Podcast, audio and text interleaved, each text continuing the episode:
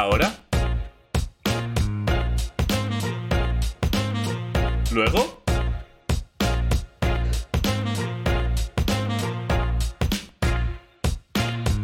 Ahora luego. Con Víctor y Sergio. Buenas, buenas, buenas, buenas, buenas. ¿Cómo estamos? Soy Sergio, de aquí Hola, ¿qué acompañado tal? con, uh, por Víctor, el bebedor de café. No sé cómo bebes café, tío. Yo soy incapaz de beber café.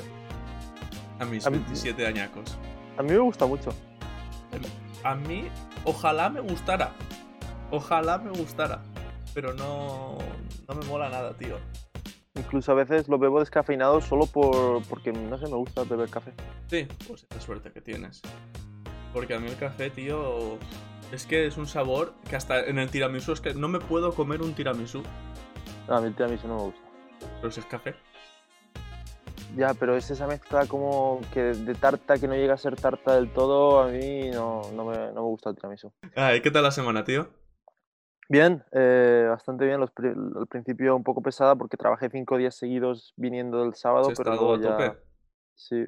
Sí, no hemos podido jugar tampoco. Ya. Llevamos ya dos semanas sin jugar.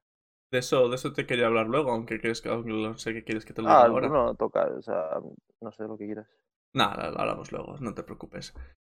Que Ahora nos hablamos. pregunten, que nos pregunten por Twitter qué será, qué sería eso que no nos dijeron, qué sería. Ahora luego hablamos, sí. Ahora luego, ahora luego. pues sí, pues sí, pues hoy va a ser el primer, el primer capítulo oficial después de haber discutido un poco los términos y condiciones a los Sí. que nos estábamos adheriendo en el capítulo 00 la semana pasada. Y nada, pues como ya sabéis, eh, vamos a traer un par de temas y empezaremos pues a hablar de lo que sea, sinceramente. Esto va a ser una, un intento de mejorar nuestra cultura general, de abrir horizontes y de que si vemos algo interesante, ¿por qué no, por qué no mirar un poco más en profundidad? ¿Por qué no aprender del tema y compartirlo con los demás, no? Pues ah, dicho esto, eh, no esperemos que esto sea un podcast muy serio tampoco, como ya sabemos, habrá bastante carga de, de sarcasmo en muchas cosas que se digan. Porque si yo, por ejemplo, no creo que lo que me esté contando Víctor es interesante, pues intentaré hacer pues como un niño de tercero de la ESO que sabe que no va a ir a la universidad a reventar la clase. Es obligatorio, yo no quiero estar aquí. En Pues- eso tenemos experiencia y práctica. Demasiada, demasiada. En algún momento demasiada. podemos contar algunas andaduras que hemos tenido durante nuestra juventud en Uf. bastantes ah, centros de alto rendimiento deportivos. El- Que, que yo creo que dará, eso daría para cuatro o cinco capítulos. Es que no sé ni si quiero contarlo, ¿eh? O sea, a lo mejor igual al principio antes de que nos escuche mucha gente, porque es que es, es duro. ¡Duro! Uno, uno- duro, seguro. Pero nuestra, nuestra andadura en el IES Consellería, Pero tú es que no eh, estabas en Burjasot. ya, por- ya lo sé, por eso digo que me ganáis. Bueno, me Nos ganas, echaron de un colegio. A todos. Nos dijeron, vale, habéis acabado el año. No volváis. Ay, Dios mío. Qué mal está eso, qué mal está eso.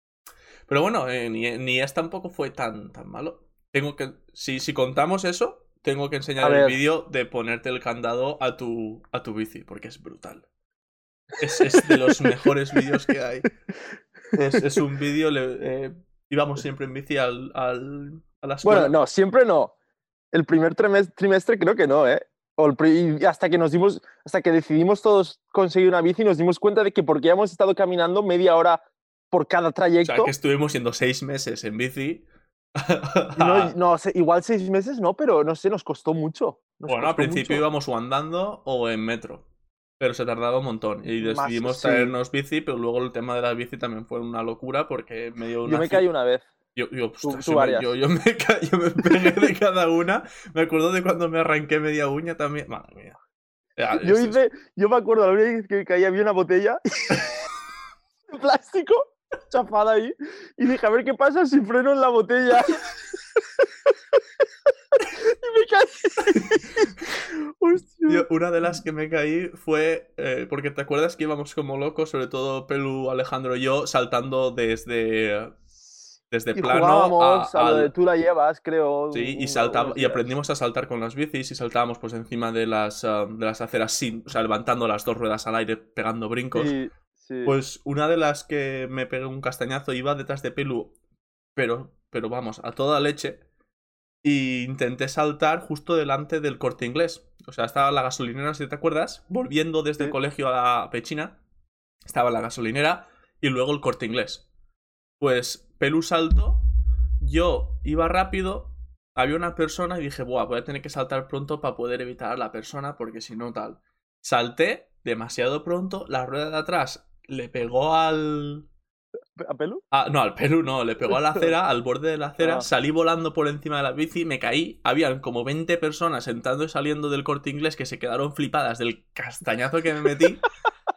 Y luego Pelus paró, se dio la vuelta y a mí ya, te- ya sabes que esa época a mí me gustaba reposar mucho. Sí, eh, sí. Había sí. que reposar. Y yo estaba pues tirado de enfrente del corte inglés en el suelo, sangrando por la rodilla y por el codo, pero reposando, reposando muy tranquilamente el castañazo.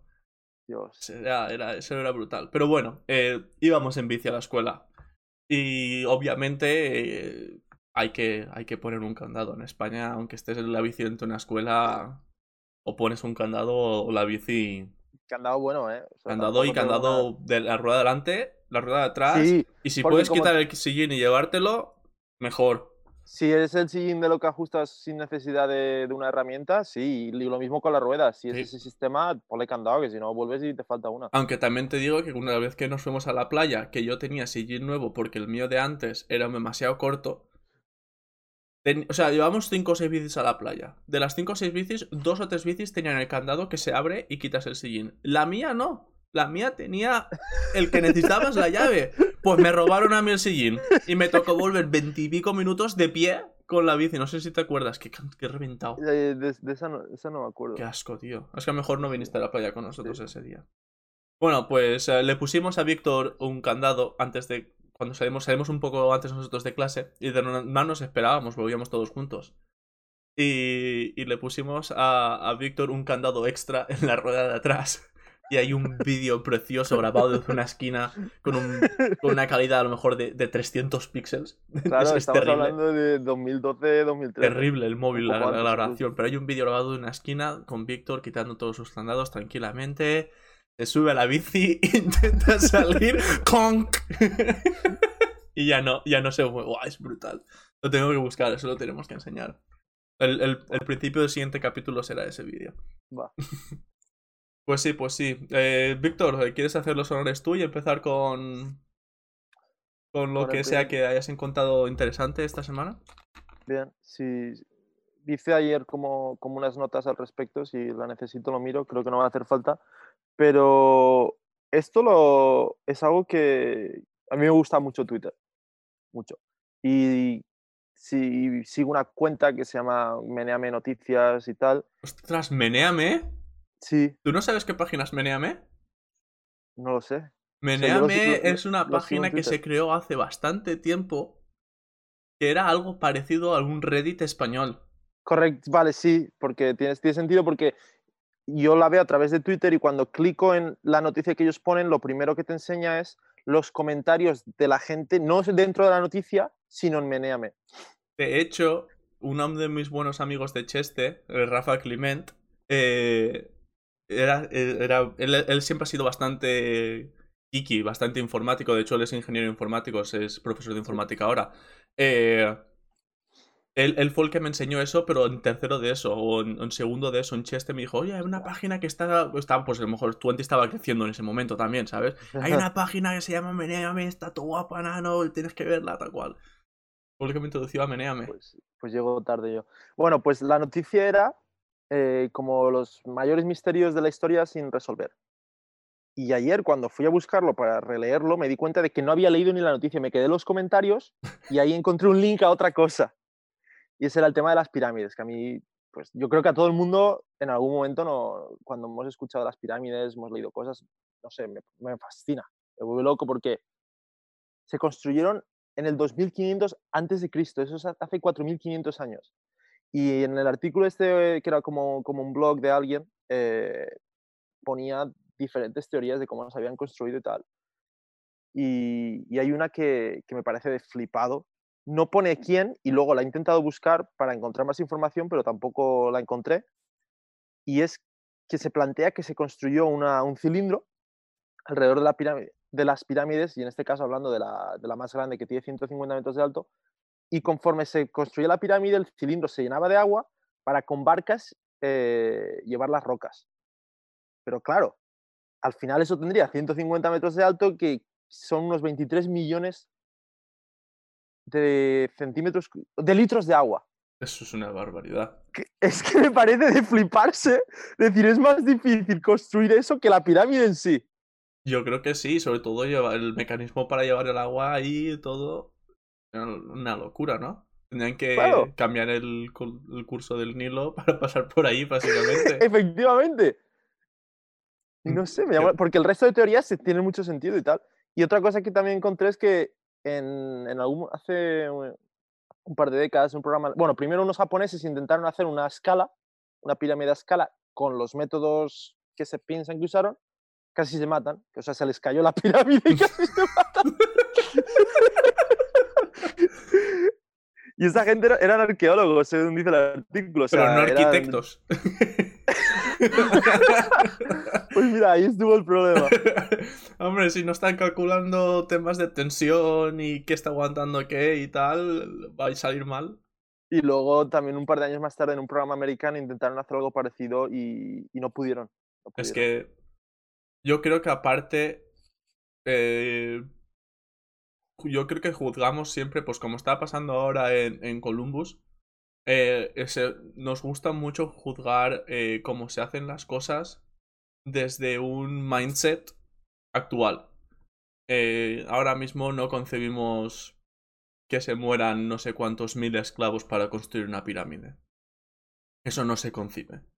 Eh, no se concibe que el coste de algo sea no sé cuántos mil millones cuando allí simplemente ibas al tío y le decías tú haz esto o, o, Sí. o- o a la hoguera. Bueno, Eh, di- dicen que no eran esclavos. En serio, que había una ciudad y no sé qué. Sí, sí, sí. Todos somos esclavos del capitalismo, Víctor. Sí, hace 4.500 capitalismo hace 4.500 años. Eh, una cosa que quería decir que pone muy en perspectiva y es algo que dijo un, un jugador de Minecraft que está haciendo unas pirámides. A mí me gusta mucho. Ya lo oiréis. Seguramente me escucharéis decir eso bastantes veces. Pero un jugador de Minecraft que también está muy obsesionado con las pirámides, le gustan mucho y de hecho esta temporada en, en su en su mundo está haciendo, bueno, ha hecho una pirámide a escala con la de Giza en el juego, menos la altura porque la altura no cabe. Eh, pero lo que es ancho portal es, es igual. Pues para que te hagas una idea, cuando nosotros vamos a Italia, a Roma, y ves el Coliseo, Sí. y dices, ostras, esto tiene su esplendor, tenía que haber sido una barbaridad, qué guapo, tal cual. Cuando los romanos, en su época, visitaron Egipto por primera vez y vieron las pirámides por primera vez, Sí. las pirámides llevaban hechas el mismo Ah. tiempo que el Coliseo para nosotros. Por eso, o sea, 2.500 antes de Cristo Sí. y hace 2.000 de los romanos. Es que es una locura. Es una barbaridad. O sea, que lo piensas y dices que esto esté aún en pie manteniendo la forma. Es una locura. Que las pinturitas aún estén ahí. Eso es una locura. Es, es, eh, lo- cuando dijo eso este hombre, a mí me lo, me lo puso muy en, en perspectiva. Dice, ostras, Sí, es que sí, hace esa- mucho esa tiempo. Es que te dicen a lo mejor temporal 5.000 es mi- flipante. 5.000 años y dices, va, pues 5.000 años. Pero es que es, es mucho tiempo. sí. Porque tú ahora piensas en los romanos y dices, ¡buah! Vete tú a saber dónde estarían estos ahora. Pero sí, a mí me parece una barbaridad y muy interesante, además, muchas historias. Sí, yo, yo leía mucho, eh, leí muchas trilogías, eh, típico que se combina como son historiadores e intentan usar eh, datos y cosas para hacerlo más verídico posible, pero claro, te, te tienes que imaginar mucho y eso, me gustaba mucho leer sobre, sobre los egipcios, los romanos y todo eso. Pero nada, era, era decir eso, es que, me, o sea, que, que alguien se pueda plantear lo de y decir, oye, no, es que construyeron un, un tanque con forma de cilindro y lo llenaron de agua. Va. Flipado. Es una, a mí me parece una barbaridad. O sea, Flipado. Flipado. a ver, también es verdad que los romanos sí que eran capaces de, de llenar el coliseo para hacer recrear batallas navales. Pero que no pusieron un, un cilindro ahí, una piscina. que no, hombre. A mí me parece complicado. Yo creo que la teoría de, de palos con ruedas, o sea, palos con ruedas, de usar troncos que y rodar las piedras encima me parece bastante más normal. Lo complicado es cómo los levantaron, qué sistemas de poleas conocían para saber levantar piedros de ese tamaño. Po- Ponía que lo más aceptado a día de hoy son rampas, pero sigue sin resolverse el cuando llegas a la esquina cómo giras. Pones otra rampa en el otro lado. Entonces ya son muchas rampas. Calculas que la rampa siempre esté en medio. No sé, pero bueno, eso, eso era. Ahora te paso la pelota. Ujú. ¿Qué, qué me traes? Pues mira, yo también te traigo cosas históricas. A ti te interesa el tema de las pirámides. A mí siempre me ha interesado el tema de, de gente que está muy loca en la historia y de leer de gente que, que, que no está bien de la cabeza. Que, que cuando lo lees dices, ¿cómo es posible que no hayan hecho una película de esta persona? Luego te das cuenta de que han hecho una, una película pero no ha salido bien y que por eso no los conoces. O que no eran americanos y por no ser americanos pues no se ha hecho una película porque no, no, no molaba tanto. Pero creo que voy a estar haciendo por los primeros episodios unos cuantos de estos, porque hay algunos que son. O sea, esta gente no, es normal. Y el que iba a hablar yo hoy. eh, estaba hablando, de hecho, ayer o anteayer con un amigo mío que estaba jugando al Call of Duty. Y estaba muy contento este pavo porque había eh, conseguido, no sé si eran 10 o 12 bajas con el. con un rifle para conseguir una, una skin nueva para su. para su francotirador. Eh, y estaba súper contento. Y él estaba diciendo, pero esto, a ver, comparado con la vida real, no es nada. O sea, porque al final en el Call of Duty ni tienes eh, caída de bala, ni tienes cambios de presiones atmosféricas, ni tienes cambios de viento, cambios de altura. No es. O sea, te da O sea, igual. Aquí ser es. francotirador en el juego, quieres decir. O sea, ser francotirador en el juego, en este juego, hay otros juegos como la, hay, hay franquicias de francotiradores que sí que puedes subir la dificultad para tener que tener en cuenta todos esos factores, que son bastante más, ah, te recompensan más un buen tiro, creo yo, son más satisfactorios cuando lo haces bien. Sí, sí. Pero estaba buscando, Luego te acuestas por la noche y dices, ¡buah! Es que qué tiro he hecho. pues sí, claro, dices, "Buah, Sí, sí. la he liado mucho ahí, la he liado mucho. Además te dan, cuando lo haces bien, te dan slow-mos de por dónde está pasando y que está rompiendo la bala dentro de la persona. Es muy, muy gore. Eh, pero bueno, entonces me puse a buscar yo eh, francotiradores famosos de, de la historia. Eso es muy de marca, ¿eh? Siempre sale ahí, siempre hay un artículo por ahí. Y obviamente te sale casi siempre el tiro más largo, que lo tuvo durante mucho tiempo un americano y lo han, y lo han batido. Es, es más de dos millas, Víctor. No puede ser. ¿Cómo ves a alguien? Primero, ¿cómo apuntas y cómo le das a alguien? Porque la, ba- la, la velocidad de la bala no es eh, dos millas en... o sea, No, eso tarda, eso tú haces ¡pum! Y pasan unos segundos. Y tienes que calcular muchas cosas y yo creo que aparte tener la suerte de que no pegue un vendaval y se te lleve la bala demasiado. Pero sí, es una locura. Pero no voy a hablar de ese tío, voy a hablar de, de otro que yo por el nombre a mí ya dije, Buah, este tiene que ser, este tiene que ser el maldito fenómeno. La muerte blanca. ¿Ese no es finlandés? Sí, Simo Haya. Ya. Simo Haya. O como se pronuncia porque solamente lo esté destrozando el nombre. Pero es un pavo que cuando te pones a mirar su historia dices, pero está loco este hombre. Es un pavo que mató más de 500 personas en la guerra. ¿En la Segunda Guerra Mundial? Sí. Eh, lo llamaron la guerra de invierno. No creo que esté afiliada porque creo que si no me equivoco, y a lo mejor lo estoy destrozando aquí todo, pero Rusas- Rusia estaba, o la Unión Soviética estaba intentando invadir eh, Finlandia y tal. Y que de hecho estaba leyendo que lo hicieron muy mal porque Stalin, cuando entró la rebelión y él tomó poder, se cargó a todos los jefes de guerra que habían. Entonces no había nada que, nadie que, que pensara con dos dedos de nariz, pues cosas de guerra. Y donde los finlandeses, por ejemplo, iban todos de blanco porque era invierno y hacía frío y estaba todo nevado, Los soviéticos no. los soviéticos no. Hay que decir esto que el pavo estaría pegando, pues eh, Ah, claro. lo vería todo mucho mejor que se, le lo veían ponen- a se, él. lo, se lo facilitan mucho. Se lo facilitaron bastante. Dicho eso, dicen 500 personas y dices, ¡buah, qué barbaridad! Durante una guerra. Y tú piensas, pues en la guerra mundial dura cuántos años? ¿3, 4, 5 años? Vale, pues no está mal. No, en 100 días. Madre mía. Este pavo se cargaba al, ritmo de 5 personas por día a base de estar ahí pegando tiros desde lejos. Obviamente, solo 260 de esas 500 y pico que dicen que mató son confirmadas, porque muchas veces no podían ir a confirmar. A, a ver, ah, lo ha matado o no. No, no, no era así, no, no puedes hacer eso. Pero tanto su general como él decían que habían matado más de 500 personas y la gente lo cree bastante posible por eso, porque muchas de los que les pegas un tiro. Eh, Eso es una posición en el ejército, tú llegas y dices, oye, ¿tú qué quieres hacer? ¿Conducir tanque, infantería, Pues que- confirmador? yo Yo, sup- yo, yo confirmo. Yo confirmo. El médico, ¿quieres ser médico? No, no, yo voy a ir allí solamente con, yo- con una banderita y decir, no, yo vengo a, a- es para estadística, estadística, chavales. No, yo creo que sería más fácil que tú te quedaras en tu lado a contar la estadística de los que han matado tuyos Y luego se la pasas y al luego otro. quedas con el otro y tiene que ser alguien que conozca el otro, el Un otro fax. idioma. Sí, Es un poco más fácil que que los dos estéis en, en línea enemiga, creo yo. sí, sí, sí. Se podría Tiene hacer, se podría hacer. Tiene sentido. No sé si alguna vez has visto eh, Hermanos de Sangre, la serie. He leído el libro.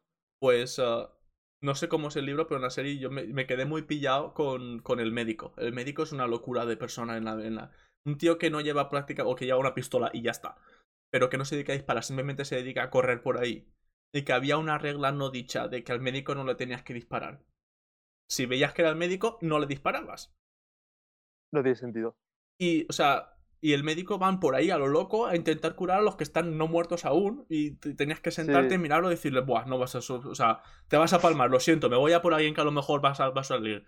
Y se iban, o sea, locura moral increíble. Buah. No sé quién, la gente cómo podía tener tantas narices a, hacer algo así, ¿no? Pero sí, eh, lo que estabas diciendo también de no sabes cómo se eligen, si puedes elegir los rangos o no. Este pavo se ve que cuando tenía 19, 17 se apuntó a la milicia y a los 19 le tocó hacer la mili, digamos. Pues lo llevaron a un sitio donde estaban enseñándole a disparar a la gente y le dieron un, un fusil que tenía 5 balas y dijeron, ¿ves, a- ¿ves aquello que está a, a 200 metros? Pues intenta pegarle.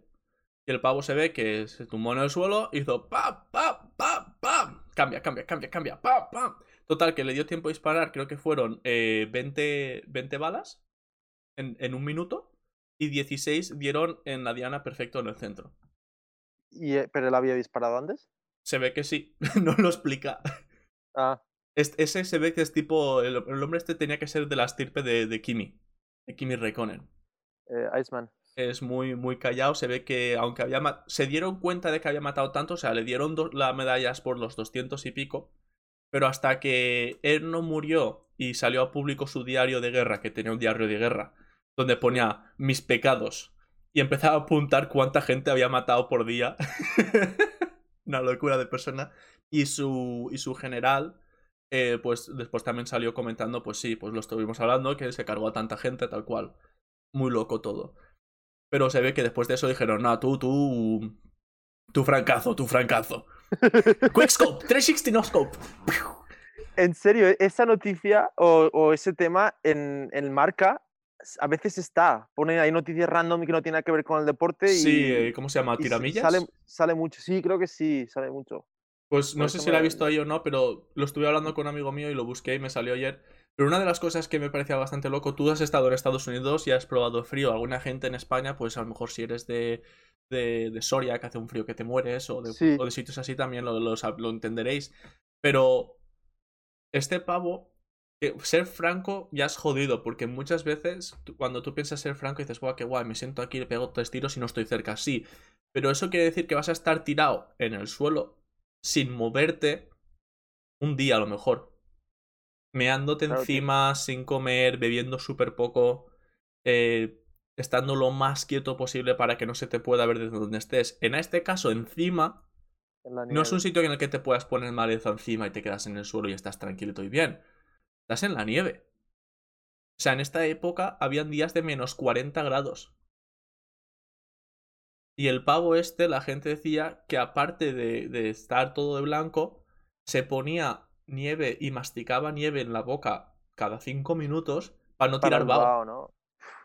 Eso es una locura. O sea, súper dedicado. Y al final a este lo retiraron porque le dispararon una bala, una bala explosiva, que yo no sabía que eso existía, yo pensaba que eran granadas, pero se ve que hay balas explosivas, que le arrancó media mandíbula de un lado.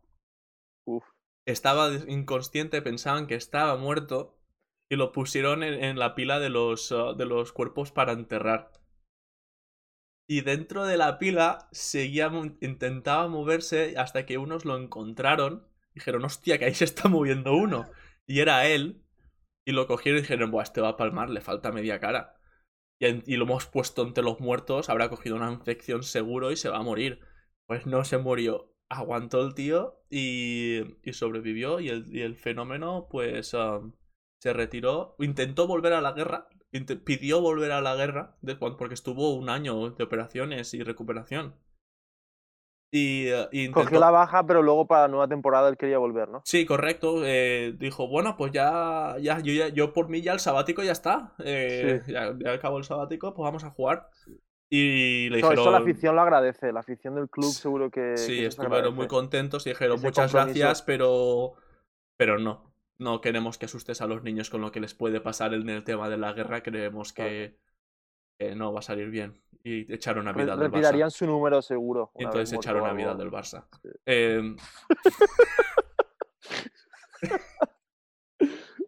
Pero sí, y el tío, pues nada, se retiró, y se montó una granjita, el tío, tan tranquilo, y se hizo un cazador tan bueno que al final el, el presidente de Finlandia lo invitaba a cazar porque así sabía que iba a llevar material para casa.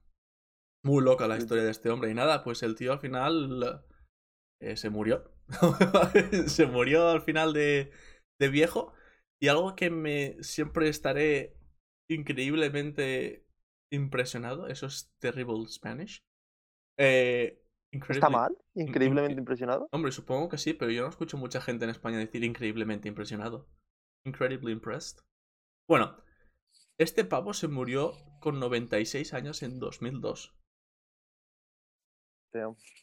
¿Cómo es posible que esta gente que ha pasado no sé cuántas guerras, la gripe española, eh, dos guerras mundiales, ha combatido, le han reventado media cara, eh, habrá pasado faminas en algunos momentos de esa época, eh, no sé cuántas crisis económicas mundiales y que dures hasta los 96? Ya Eso me parece ganas, una locura. Ya son ganas. Eso me parece una locura. Pero sí, un fenómeno. Y he visto algunos otros por ahí. Eh, la semana que viene, a lo mejor, si quieres, te doy un, un prelude de, de quién voy a hablar. Un, un pequeño teaser. ¿También, también relacionado con, con guerras o no? Eh, sí, quería hablar con otro tío de una guerra y luego ya seguramente cambie tópicos. Pero es que quería hablar la semana que viene de uno que se llama Jack Churchill. Si es el hermano del, del primer ministro. Pues podría serlo. Eh, es británico, eh, pero luchaba, luchó en la, en la Segunda Guerra Mundial. Eh, pero es un tío que no quería usar las armas británicas del momento. Es un tío que se fue a la Segunda Guerra Mundial a pegarse con tres cosas. ¿Un palo? Un arco con flechas, No. una espada No. Y una gaita. te lo juro, tío. Te lo juro, te lo tengo que enseñar porque es otra historia brutal. Eso no lo he escuchado nunca. Hostia, con una gaita, tío. Es que eh, brutal, brutal. Hay una cuota Wow. suya de cuando se acabó la guerra, después cuando se enteraron de que habían tirado las bombas en Japón y que se habían retirado del Axis. Eh, ¿Y ahora qué hago con la gaita? dijo, pero en plan diciendo, me tienen que dar gracias a estos americanos porque sin mí aquí estamos pegándonos 10 años más. Vaya fenómeno. Wow. Sí, sí, sí. Otro. Es que, es que hay tantos, tío. Y, de hecho, buscando esto, he descubierto una página que, que se llama Badass of the Week. Huh. Y, y cada semana sacan historias de gente de todo el mundo, históricamente, que han sido, pues eso, unos locarios de la vida. Pues, ah, tío, ya estaríamos también con el tiempo. Yo creo que ha salido bastante bien. ah, Yo creo que nunca nos va a dar tiempo a hacer dos temas. ¿eh? Sería complicado sobre todo si extendemos... Es que, a ver, cuando nos hemos puesto a hablar de, de nuestra juventud, eh, Sí, claro. pues eso al final siempre va, va a extender un poco el tema, ¿sabes? Sí. O siempre... Bueno, pero yo seguiré, o sea, ya tengo un- uno que, o sea, el que me queda lo dejo para la semana que viene Ujú. si- y si encuentro algo y decido cambiar. ¿no? Pero yo pensaba, y corrígeme aquí, que íbamos a hablar de un tema, pero traíamos dos porque yo te puedo decir... Ah, claro, también. eh, Ay, yo- me sí. da igual el tema este. Y es que yo no sé, igual pensaba que, que iba a dar tiempo. A ver, Pero- que si algún día, pues a lo mejor un tema acaba siendo mucho más corto y lo cuentas en tres minutos. Y Sí. dices, ostras, pues me queda muy corto, pues te saco el otro tema, ¿sabes? Y que si en algún momento pues no te has sacado, no te has traído temas porque ha pasado una semana, pues shame, shame, shame. Y. Y nada. Sí, está bien. A ver, Este, no está mal. este había que hacerlo bien. Ya lo hemos dicho antes de empezar la grabación. Como era ya el primero, digo, va, este ya, este ya en serio. Este ya currándonos, ¿no? Bueno, pues esperamos que hayáis aprendido algo, que si lo habéis eh, encontrado interesante hayáis disfrutado además. Y nada, nos vemos la semana que viene eh, con un par de temas más y con un par de risas más, esperamos también, ¿no? Sí, sí. Muy bien, señores, pues eh, muchísimas gracias. Eh, Víctor y Sergio aquí, nos despedimos. Chao. Hasta luego.